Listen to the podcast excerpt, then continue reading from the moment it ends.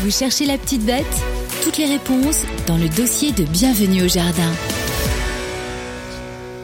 Mes amis, nous allons parler d'un des arbres ou des arbustes, parce qu'il y en a certains qui sont des arbustes, qui sont certainement parmi les plus spectaculaires que l'on peut avoir dans le jardin, peut-être parfois aussi les plus éphémères. Je veux parler des magnolias.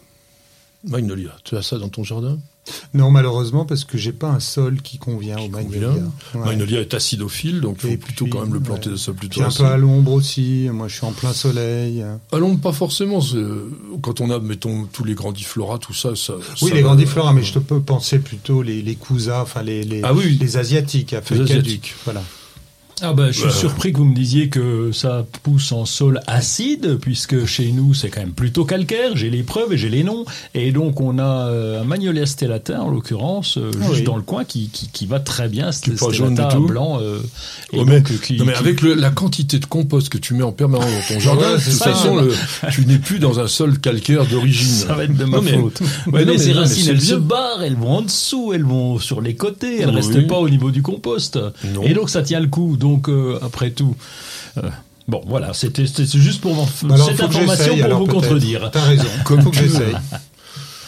En tous les cas, ça n'aime pas les sols compacts. Donc, par exemple, justement, les sols argilo-calcaires qu'on a beaucoup dans l'île de France sont pas totalement adéquats pour cultiver du magnolia. 246 espèces dans le genre, quand même. Donc, une partie, comme tu le disais, un cinquième des espèces originaires d'Amérique du Nord, l'autre de l'Asie du Sud-Est. Mmh. C'est une caractéristique très particulière d'avoir des plantes du même genre qui viennent de deux endroits aujourd'hui totalement opposés. Ça veut dire quoi? C'est un gars qui a voyagé, qui, allait la planter là-bas avec sa pirogue. Non, à l'époque. Ça veut dire que c'est une des plantes à fleurs les plus anciennes qui existent ah, à l'époque où on avait la Pangée, donc un continent unique hmm. qui recouvrait notre planète. Et on pense qu'ils sont apparus sur Terre carrément il y a 100 millions d'années. Ah oui. Donc avec les nymphéas, ça serait vraiment dans les plantes à fleurs d'aujourd'hui hmm. une des plus anciennes. Il y a une chose à savoir bizarre parce qu'on parle beaucoup aujourd'hui du réchauffement climatique, etc. Mais sachez qu'il y a 65 millions d'années, donc après la disparition des dinosaures, il y avait des magnoliacées primitifs qui fleurissaient au Groenland. Ouais, attends, il faisait moins. il était pas au même endroit, le, Groenland. il a bougé. le Groenland, qu'est-ce que veut dire Groenland? Ça voulait dire la terre verte. La terre verte. Greenland. Donc, Alors, premier magnolia a été découvert par quelqu'un que vous connaissez peut-être, qui s'appelait le père Charles Plumier. Ça vous dit quelque a inventé le stylo. Ouais, je m'en souviens. non, Plumier, il a, il a découvert le fuchsia ah oui. Donc c'était quelqu'un qui était important. Et pourquoi il l'a appelé Magnolia? Ah, parce que c'était le nom du euh, conservateur du muséum de Montpellier. Exactement. Pierre Magnol. Pierre Magnol. Ah ben voilà, voilà, il suffit regarde tes notes, toi, un peu de temps en temps. ça t'aidera. Ben moi, je parle sans notes. Hein. Ben oui, non, justement, c'est formidable. Et donc, la famille des Magnoliacées, donc, euh, voilà, je vous disais aussi tout à l'heure, les, familles botaniques, souvent 1789 par Antoine Laurent Jussieu. Qu'est-ce qu'il y a d'autre comme Magnoliacée qui vous donnerait une certaine envie de le mettre dans vos jardins? Il y en a au moins un un magnoliacé, un magnol. Euh, est-ce que le tulipier de Virginie, il compte lui? Bah voilà, t'as bien regardé ta note. Oui, euh, qu'est-ce qui, qu'est-ce qui Alors attends, je me suis dit, c'est trop fort, trop fort. non, c'est les notes qui non, sont. Mais regardez, non mais regardez bien la forme de la oui, fleur. c'est vrai que ça ressemble. Ça, ressemble, un petit peu à une fleur de Par contre, ça met du temps à fleurir, hein, la bête là. Hein. Voilà. Et puis Michelia, mais alors Michelia, euh, a priori, aujourd'hui, ça a été intégré dans les magnolias. Mm. Alors. Le caractère primitif de la fleur de magnolia, elle vient de sa forme. Quand vous regardez à l'intérieur, et d'ailleurs c'est magnifique l'intérieur mmh, mmh, d'une mmh. fleur de magnolia, les pistils, les étamines sont disposés en spirale, au lieu d'être disposés en cercle, comme on a sur la plupart des plantes. Et ça, c'est un caractère très primitif dans les organes des plantes à fleurs.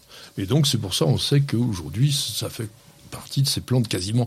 Alors c'est pas fossile parce que ça a évolué. Oui. Donc deux types de magnolia feuillage caduc, feuillage persistant. Feuillage caduc, ils fleurissent très tôt en saison. Oui, bientôt, là. Dès, dès, le début avril, euh, même fin mars, hein, les stellata ah, fleurissent déjà. tu parlais des stellata tout à l'heure. Ouais. Avant les feuilles, et c'est ce qui Avant les feuilles. qu'on aime chez, ça qui est incroyable. Alors, puisque vous parlez de stellata, stellata, c'est un arbuste qui est originaire du Japon. Quand je parle d'arbuste, c'est parce qu'il dépasse rarement 3 mètres, et lui, il est assez buissonnant, et il fait des étoiles blanches Dès, le mois de mars, hein, parfois, euh, mm. et donc qui sont qui sont découpés. Euh, c'est des étoiles qui sont un peu segmentées. En lanière un petit voilà, peu. exactement. Le mot très joli. Je, ah. rappelle juste pour Patrick que ça se mange. C'est très bon. ça se mange en beignet. Oui, en beignet, puis cristallisé aussi un peu comme les coquelicots, et c'est très bon. Ah tiens, allez-y, allez-y. Qu'est-ce que vous auriez comme autre magnolia à feuillage caduc qui vous intéresserait? Bah, il y a le Soulenjana, il y a le. Alors là, on est sur un petit arbre. Oui. Parce qu'on a atteint 5-6 mètres de hauteur, il fait vraiment un tronc. Mm grande, enfin grande feuille, il y a des magnolias qui ont des feuilles immenses, mais là, feuilles relativement grandes qui sont dufteuses mmh. dessous. Mmh. C'est assez rigolo. Puis alors des grosses, grosses, grosses fleurs en coupe. Très très beau. Mais comme je disais tout à l'heure, ce qui est dommage, c'est que ça fleurit pas longtemps. Il suffit d'un coup de vent, et puis en quelques jours, on les a plus. Il y a des tas de plantes comme ça.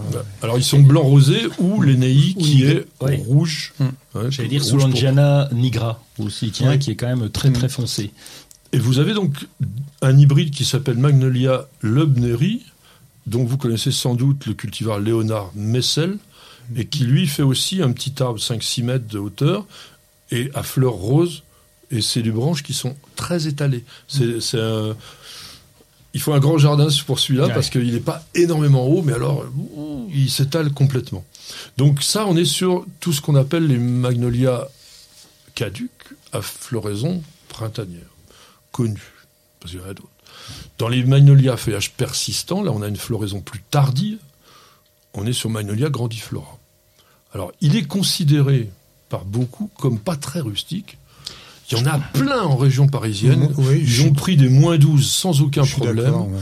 Je pense qu'il faut considérer aujourd'hui cet arbre comme pouvant être acclimaté dans beaucoup de régions. T'as essayé Alors oui, j'en vois un en particulier à Besançon, en Franche-Comté, donc là où le climat est quand même relativement rude et il pousse bien. Et je pense que les gens ont peur de l'installer, donc euh, bah, il y, a un petit retrait. Donc c'est peut-être pour ça qu'on ne le voit pas non plus dans les pays un petit peu froids. C'est personne n'a osé les planter. Oui, personne n'a osé, c'est dommage. Bon, il y a pas mal de variétés, euh, notamment Gallisonien 6, Goliath. Il y a beaucoup de ces magnolias euh, qui ont été euh, cultivés dans la région nantaise aussi. Ah, c'est de là qu'ils sont arrivés. Justement, c'est l'amiral de Galissonnière qui a ramené les premiers spécimens au XVIIIe siècle, dont le Gallissoniensis, voilà. qui est un, un variant de Grandiflora. Alors on terminera, je vais vous citer quelques espèces que je trouve particulièrement intéressante. Magnolia Campbelli, lui, il est caduc, mais c'est un grand. Il peut faire 30 mètres dans son pays d'origine.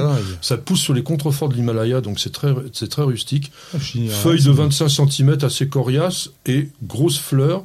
Hein, qui apparaissent aussi au début du printemps, 15 cm de mai. Elles sont blanches ou pour certaines roses cramoisies.